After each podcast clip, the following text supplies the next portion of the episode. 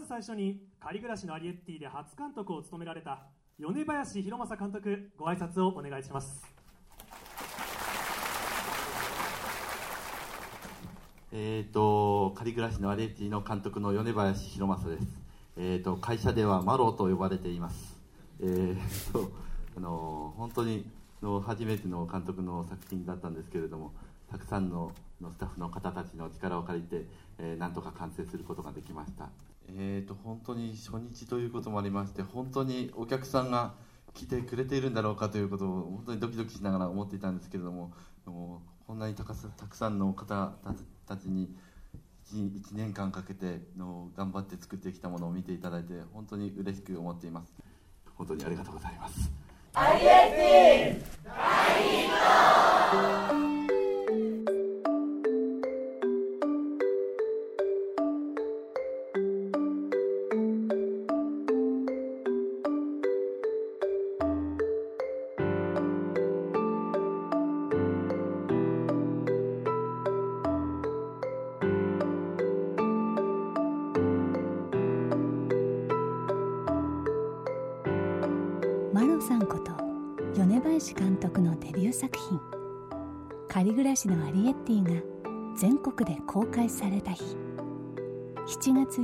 日に渋谷の小さな映画館シネマ・アンジェリカでひっそりと公開が始まった伝説の映画があります。1979年に全50話が放映された高畑勲監督のテレビアニメを1989年高畑さん自身が劇場用に編集した映画版赤毛のアン」グリーンゲーブルズへの道です。ジブリ汗まみれ。今週は夏休みスペシャル。アンとアリエッティ。二人の少女をつなぐ不思議な糸を手繰ってみたいと思います。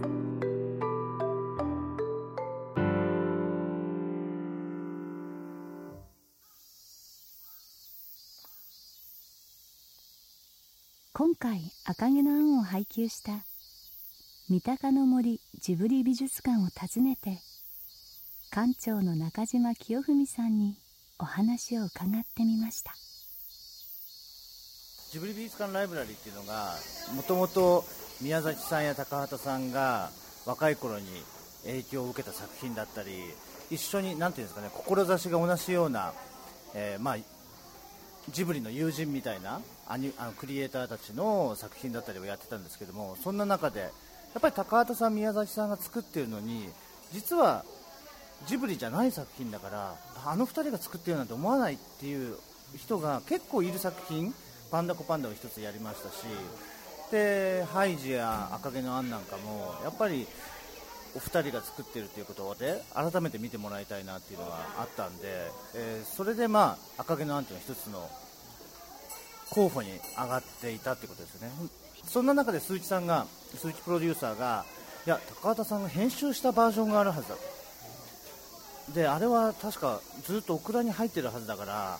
あれ調べてみたらって言って言われてそれで日本アニメーションさんに行って本当に調べたら本当にオクラに入っていて、えー、20年ぶりに当時作った人たちもぜひ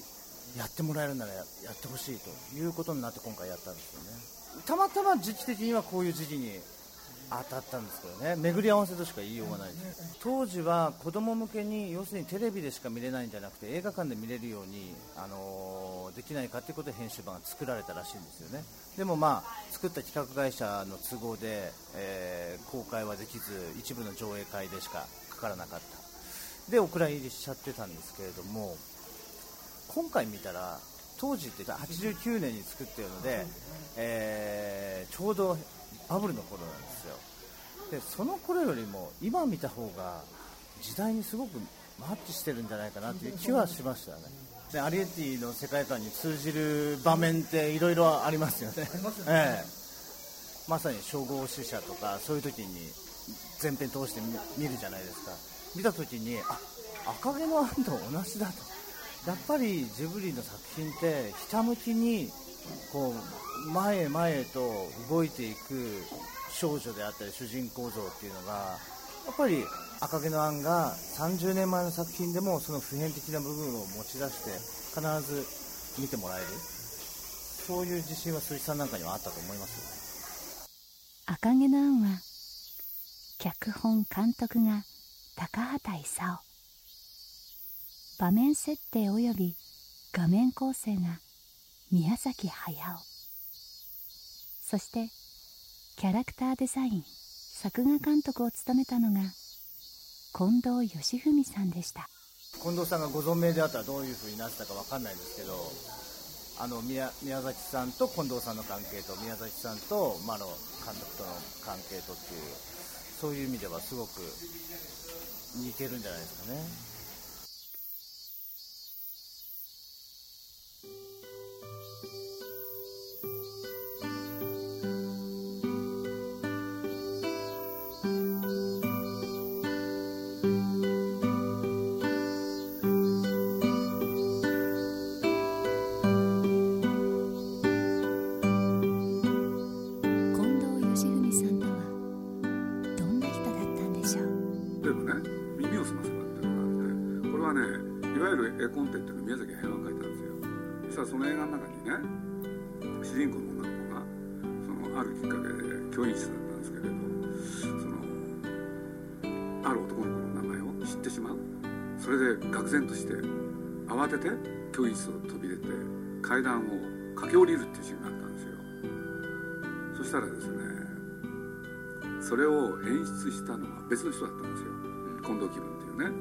でこれは何でかっつったらその人の監督デビュー作として宮崎が絵コンテを書いたんで。演出意図はそれだったんですけれどそのやった人がねそれを聞いて主人公が冷静に受け止めるんですよ。それで階段駆け下りる時もゆっくりだったんですね。そしたらこれそのラッシュを見た時は怒ったですよね。むちゃくちゃ怒ったんですよ、でもねこれ両方の言い分があるんですよ。両方の言い分っていうのは宮崎駿っていうのはあることが起きたらねまず行動しちゃう。これで走りながら考えるっていうタイプ好きなんですよね。ところが今度気分の方はね何かが起きたらそれを受け止めて自分の中で咀嚼してそれから行動するっていうのが好きなんですよ。そうどっちが好きかってことなんですよね。でもその近藤気分が監督したことによって宮崎駿の描いたキャラクターは明らかに変わっちゃったんですよね。だからこれはねどっちを良しとするかはその人の問題ですけどね。だからちょっとした演技でそれの積み重ねでやっぱり変わりますよね。だからその映画の中でもう一つ思い出したやつで言うとねこういうのがあったんですよね。地球屋っていうある場所が出てきてその前であの壁のところでねあのその主人公の女の子がへたり込むっていうシーンがあったそうすると絵コンテはねもう本当に誰もいない広場で家が建っててその壁をズルズルズルっとやって座りへたり込むんですけどね。そしたら宮崎の場合はね自然にそれやるわけですよ。ところが近藤気分という人がねたった一人誰もいないはずなのに人の目を気にしてるんですよね。その何が起きたかっていうとねへたり込む時にスカートのパンツが見えないように座るんですよ。そうこれは面白かったですね。面白いですねそれね。これでね僕に言わせるとどっちがいやらしいか。この気分の方なんですよ。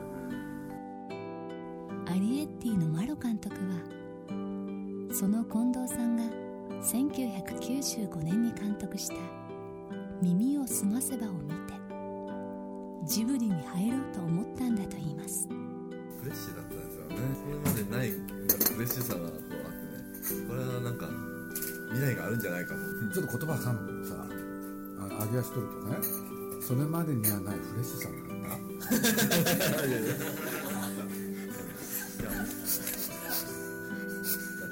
てそれまでってあの「紅の豚」とかじゃない。なんでこんなおじさんの映画を作れたの近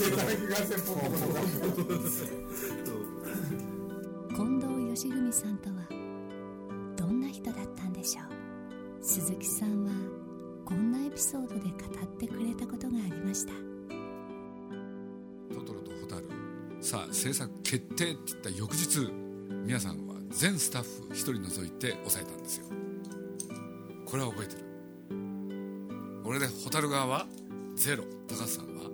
全く動かない。しかし2人がねうしてもやってもらいたかったアニメーターはただ1人まあ耳を澄ませばで監督をした近藤紀文さん。でこの1人をめぐって2人がまあなんていうの争うっていうの、皆さんはねトトロを作ることになったら絵コンテがちょっとできると。毎晩何しろ近藤さんのね自宅へしかも郵便受け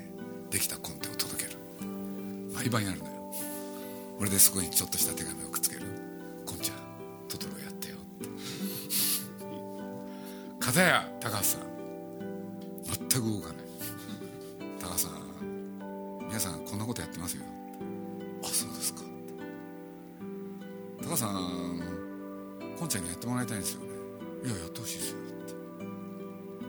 嘘を喋ってるとね皆さん現れるんだよよくね。俺でね「パクさんあの佐賀監督どうするの?」ってでねいろんな名前あげるわけよ。近藤気分以外の。でこの人がいいんじゃないかあの人がいいんじゃないかって言ってねいろいろ推薦するわけ。でも高さん知らん顔してるわけ「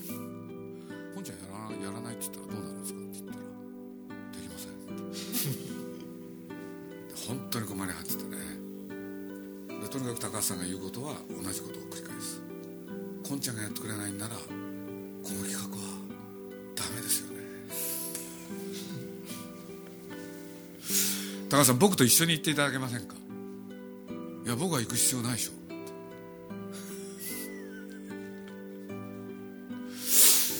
これで皆さんは毎日せっせとコンテを書いてねえ2枚3枚5枚毎日届ける。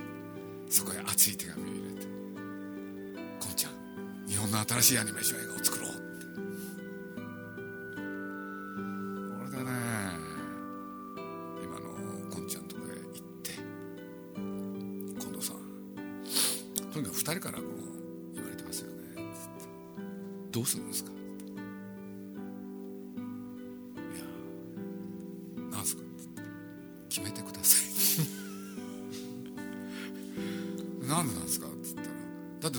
りたいってのあるんじゃない。ですかって言ったらどっちでもいいんです決めてくださいって理由は何ですかって言ったらどっちを選んでも恨まれる。だから鈴木さんが決めた方にしますからだったら蛍やってくださいわかりましたでその足でね俺は当時阿佐ヶ谷にあった。2馬力へ行くんだよねそれは後で聞きました。え？その時一人なんですよ俺で「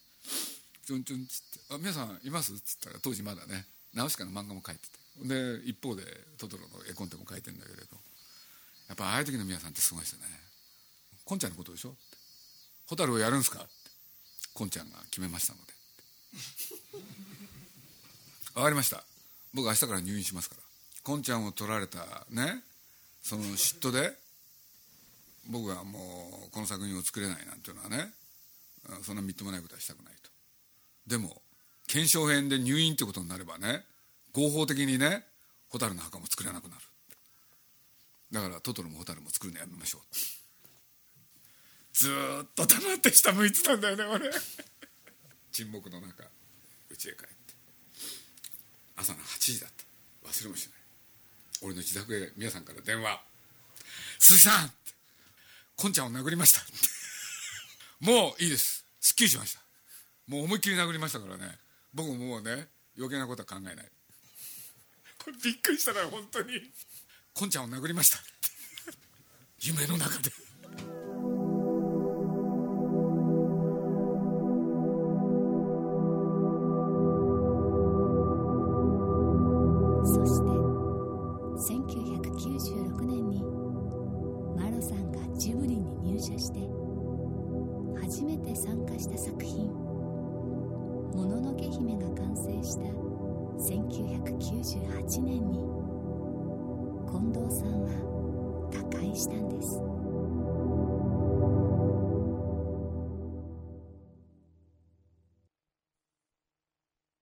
高畑勲監督は「赤毛のアン」の試写会でこんな話をしました。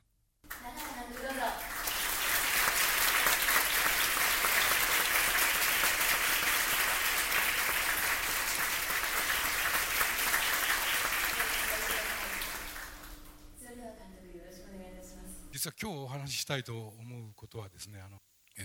ー、あの日本語とでそのアニメーションを作るということについて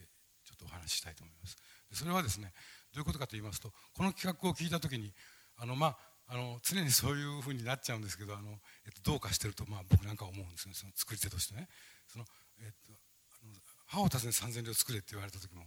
あのどうかしてんじゃないのってこうこういう感じですね、えっと、あんなもん作ってどうすんのって。と言いながらまあやるならその、えっと、とことんやろうということでその、ね、52話の最後にならないとお母さんに会えないこと決まってんのにね。夏に見たっていくら見たってさお母さんに会えやしないんですよ。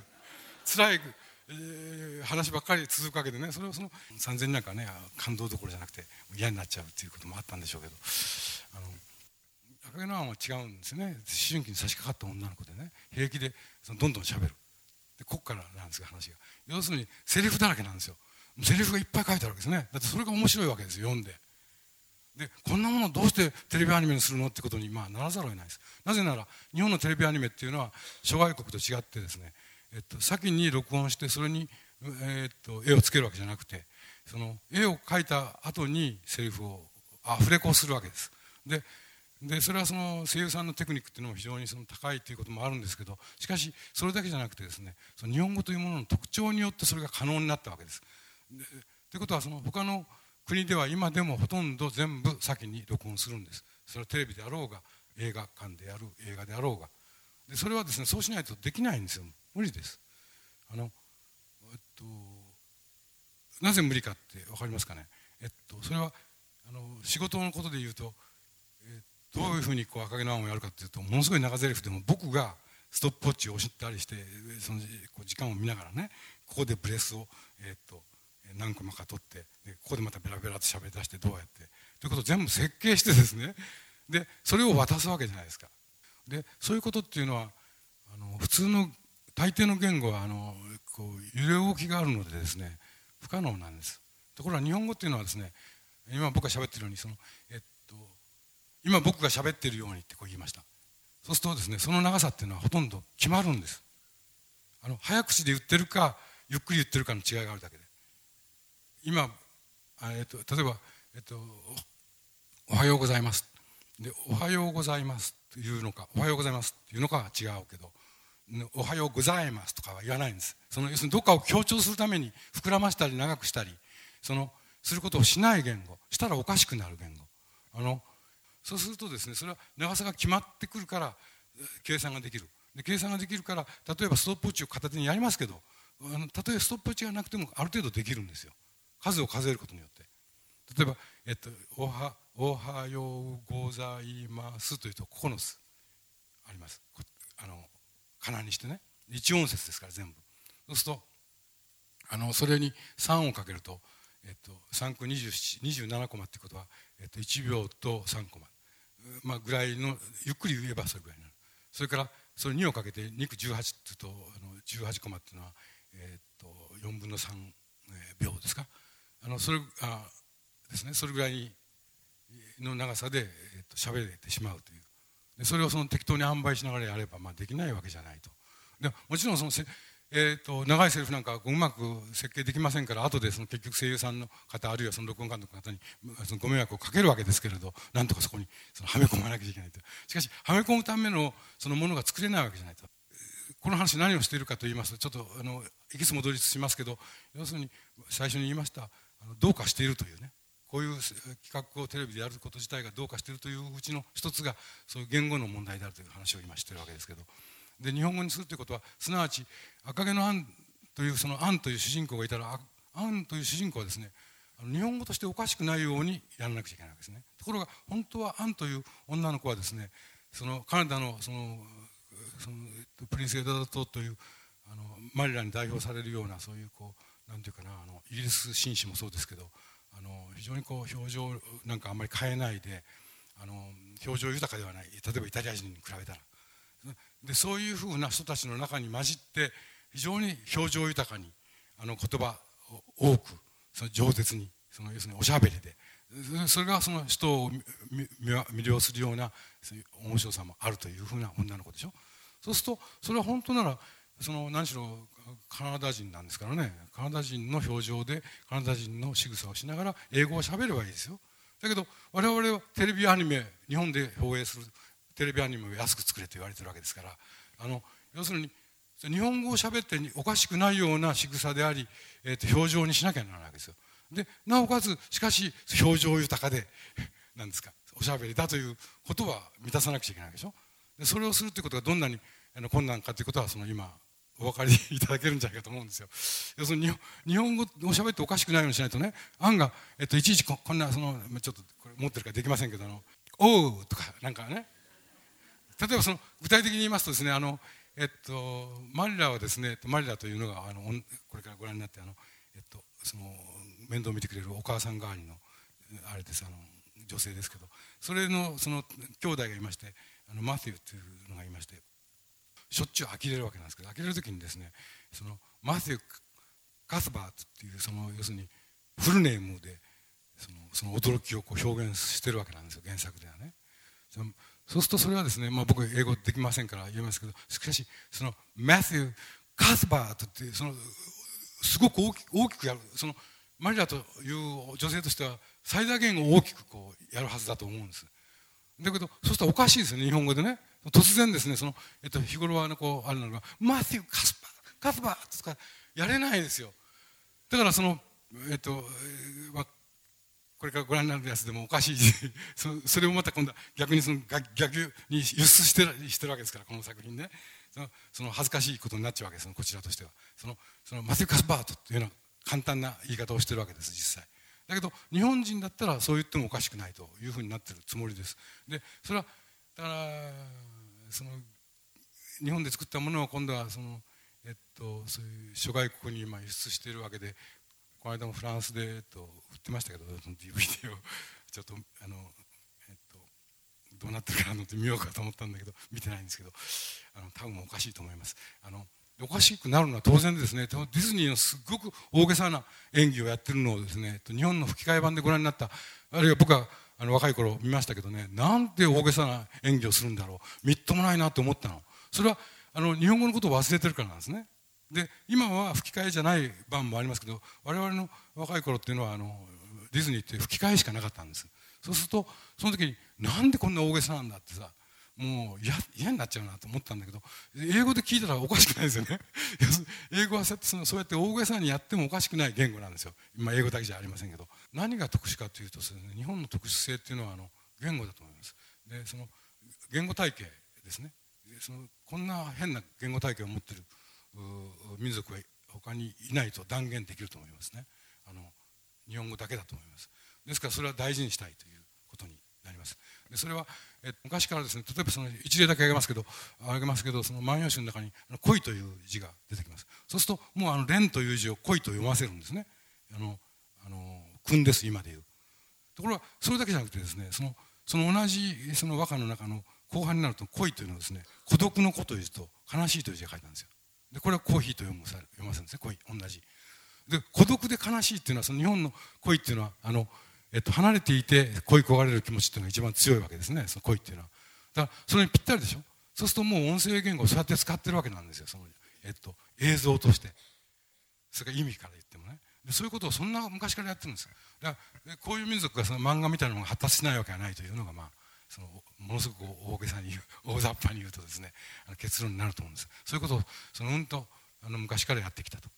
日本語だけだと思います。ですからそれは大事にしたいということになります。あの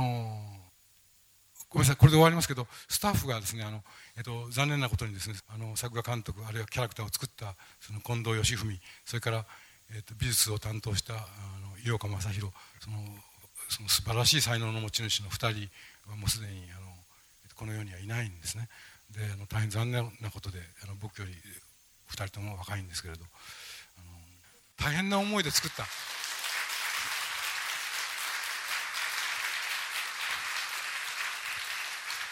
で大変な思いで作ったけどみんなあのこの作品を愛してですねというのは愛して仕事をしてくださった。今日はありがとうございました。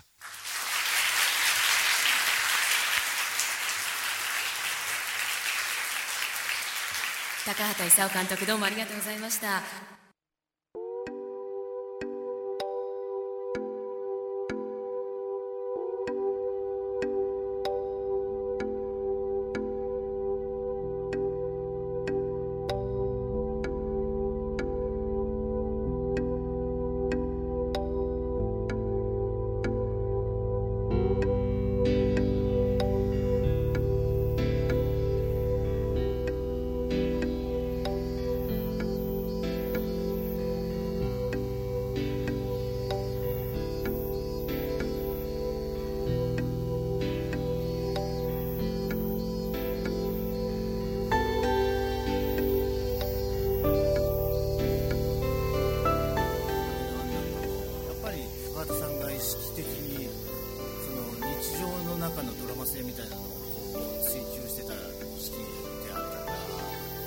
日常の中で見たもの感じたことをどう心理描写を表現するかだったりある瞬間瞬間でこう感情が変わっていくのをどう表現するかだったりまたは日常の中でのドラマっていうか冒険があるわけでもなし何があるわけでもなし赤毛のアンの場合例えば、あのなぜ赤毛のアンがもらわれてきちゃったのか確かめにあるお宅の家まで馬車で行く。っていうその行く工程だけでこうドラドラマなんじゃないですか。その間に心を開かないアンがある時閉ざし,、まあ、閉ざしたアンが心を開いて全部自分の生い立ちを話すようになってっていうああいうところはねやっぱりすごいなとあれでも本当に実時間ですよね。いやそうですね。実時間ですね「影のアン」という作品で高畑さんや近藤さんが表現したのはありのままの時間。日常の時間の美しさを感じることだったのかもしれません。その日本のアニメーションの発明はどこかアリエッティの表現とも通じていないでしょうか。竹下恵子さんがこんなことを語っていました。私はあのアリエッティとショックの共同作業が始まってなんとか隣の部屋へっていう時のアリエッティの決断力と行動力でカーテンを一人でロッククライマーのように登っているところを見たらダーッと涙が出てそうなんですよ。あの多分無心にあのあの時のアリエッティはあの、まあ、必死さっていうのもあるんだろうけどでもあの無心に登ってるあの姿に私はすごく感動したんだと思うんですアリエッティにしてみたらもうあれはなんかエベレストを登るような断崖絶壁ですよね。そこあんなにちっちゃいんですよ。1 0センチの子がアリが登っていくようなものじゃないですか。それをもう脇目も振らず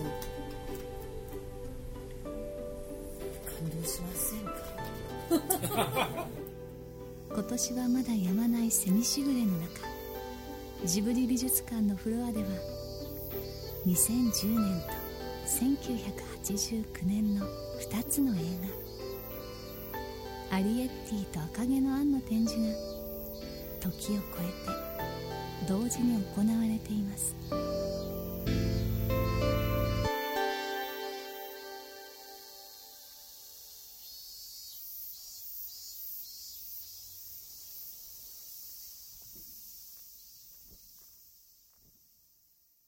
鈴木敏夫の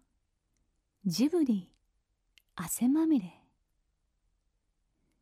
この番組はウォルト・ディズニー・ジャパン。読売新聞町のホットステーションローソン。JAL 朝日飲料。日清製粉グループの提供でお送りしました。